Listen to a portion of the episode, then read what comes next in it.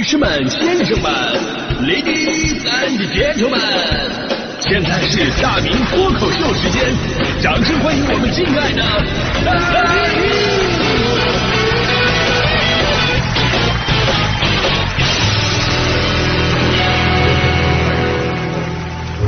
好，欢迎各位来到今天的大明脱口秀，我是大明。呃，不瞒各位啊，这最近呢，我 我又开始新一轮的减肥了。呃，主要是近期活动还真的挺多的啊。下周呢，还要去这个央视录一期开门大吉，这个临阵磨枪。我心想，怎么着，咱们也得把现在肚子往里边收一收，是不是？但你会发现呢，有一个特别神奇的定律，什么定律呢？那就是每当你决心要减肥的时候，饭局就会莫名其妙的增多。啊，平时想吃的时候没人请，要减肥的时候都要找你出来聚一聚。哎，我都推了好几波朋友了。我跟朋友说，这不好意思，最近减肥啊，呃，春节到元宵节，你看啊，这这都吃胖了。结果呢，朋友说了，说大明，你变胖的原因应该不是从春节到元宵节吃的吧？你应该是从元宵节到春节吃的吧？你不是过年吃多了，你是一年都吃多了，你知道吗？啊，上了饭桌还让我喝酒，我说哎呀，拉倒拉倒，饭吃一吃，酒就酒就别喝了吧，喝酒会变胖啊。结果朋友说了，拉倒吧，其实喝酒根本就不胖，变胖是你下酒菜吃的太多了。你说说，人家身边都是一群交心的朋友，我这一圈都是扎心的朋友，所以你们都不了解我，我其实根本就不像外表看起来那么好吃懒做、脑满肠肥，我肥胖背后。都是令人心酸的，为了事业而努力奋斗的结果。不过在今天呢，这个我不仅找到共鸣了，而且呢还找到了非常多的科学依据。呃，这一切都证明了一个事实，那就是上班让人变丑。在昨天呢，上班让人变丑成为了热搜的一大话题，很多朋友啊纷纷出来点赞呢，而且呢都能够拿出真凭实据来这证明这个理论的一个正确性。有的人呢，大学四年变化，仅仅是从一个孩子变成了另外一个孩子。但是工作四年的变化完全不一样，是从孩子变成了一个中年人。你像我，我大学的时候一百二十斤，现在的我二百六十斤，这多出来的重量啊，都是一路走来的压力跟负担的。但是人们却往往都误会我，哎呀，大美日子过得真滋润呢。只有出租车司机是真正的理解我。有一次我早上打车上班，当时大哥感叹的说：“兄弟，你这么早挣扎着爬起来上班。”工作这么努力，想必工资很低吧？我们开出租的都懂啊。有朋友会说呀，说人呐本来就是越来越老啊，这很正常啊。那我再给大家伙举个反例啊，我的前几任女搭档，我还清晰的记得，他们上早班的时候，一个个的头发凌乱，面容憔悴，皮肤暗沉，从上到下都是黄褐斑。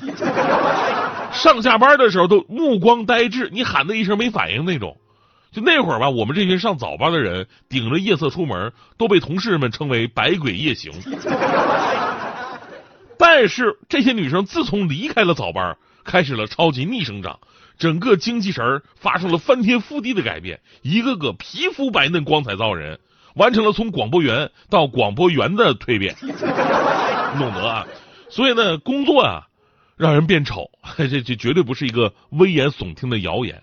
概括的来讲呢，就是因为我们工作强度太大，过度劳累，造成长年累月的精神压力大，休息不好，从而使得精神面貌产生了一些消极的变化，让我们的面容啊、身体啊、姿态啊看上去十分的疲倦。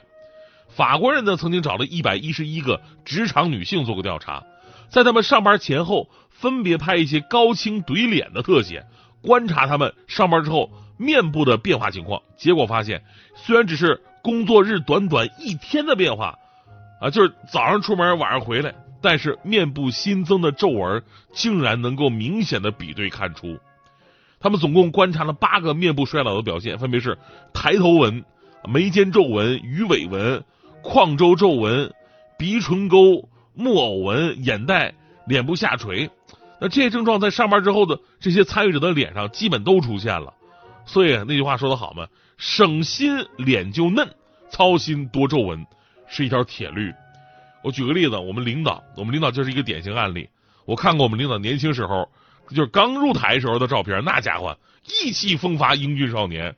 但是现在人不到五十，脸上全都是皱纹，尤其是额头上啊，那一道一道的抬头纹呐，准确来讲，那都不应该叫抬头纹了。那家伙皱纹跟焊死了似的，抬不抬头都有啊。特别像谁呢？特哎对，特别像那个，就是现在就特流行那个电视剧《狂飙》里边那个有一个人物叫叫那个公安局长安长林，抬不抬头都有那个这这抬头纹。还有就戴个帽子吧，就像那个拧螺丝帽一样，你知道吗？你一下戴就挺费劲，你得顺着这个抬头纹啊转着圈的那么绕下去。摘下来呢，也得就是逆时针转着圈的摘下来啊，要么你阻力太大。唯一的好处什么？唯一好处就是风大的话，那帽子戴在街上吹不掉。这个 啊，这是最明显的面部变老。同时呢，还会有精神上的一些差异，因为熬夜加班呢，会让你看起来精神涣散，仿佛灵魂被抽走，身体被掏空。瑞典斯德哥尔摩大学做过一项研究，他们找了四十个人，观察并拍下他们正常的睡眠之后和连续三十一个小时不睡觉之后的这个照片的对比。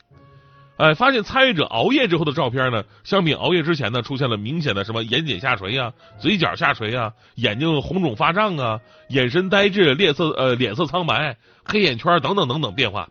即便你本人呢底子再好啊，长得再好看，这个时候看起来也会有点傻傻的感觉。如果有人说你呆萌啊，千万别信，其实就是呆。当然了，上班脱发呀也是一大原因呢。我们头上啊，大概有百分之九十活跃的活毛囊，剩下的百分之十呢是处于休止期的死毛囊。工作忙、压力大，就会让更多的活毛囊进入休止期，这就叫休止期脱发。那过劳秃这事儿呢，也有人研究过。呃，韩国首尔成均馆大学啊，曾经找到了一万三千三百九十一名男性，追踪研究他们四年的时间，发现他们每周上班的时间越长，秃头的概率就会越高。啊，有一组数据吗？一周工作如果是四十个小时，也就是正常人啊上班五天，每天八小时，那么脱发概率是百分之二。而如果一周工作时间达到五十二个小时了，那脱发概率呢就会直接翻倍到百分之四。但是呢，我看这数据啊，也就到一周五十二个小时了，可能是没有这个群体样本了，所以建议这专家呢可以到就是我们中关村那边去继续研究研究。那边一群九九六七幺幺，最猛还说有那个零零七的啊，那个零零七就是一周有多长时间就上多长时间。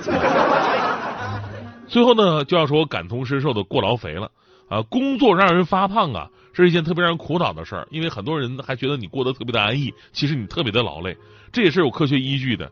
长时间高压力的工作会刺激我们分泌更多的压力激素，叫做皮质醇，而它会促进脂肪的堆积。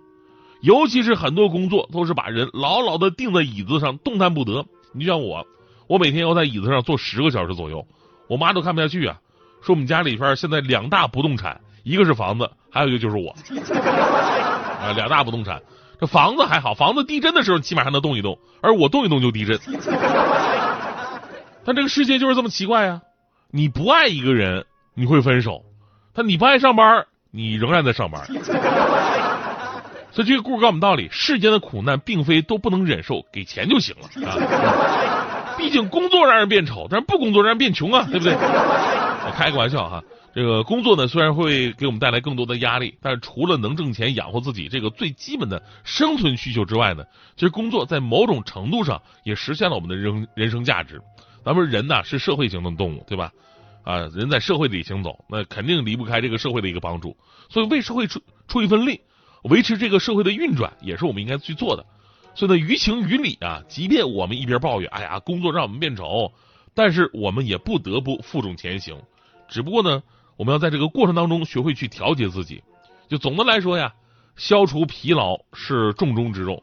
打工人们啊，可以适当的放松身体，工作当中呢，定时起身走一走，动一动，促进血液循环，保护我们的骨骼跟肌肉，避免各种的疾病盯上自己。同时呢，放松心情。保证每天有充足的睡眠，这样啊，在工作当中才能有足够的精力来抵抗压力。另外呢，这个心态呀一定要好啊。如果有人说，哎呀，你又胖了，怎么怎么地的，我跟你说，千万别往心里去。那些总说你变胖的人哟，其实只不过是他们自己眼光变窄了而已。反正我我就是这么安慰自己的。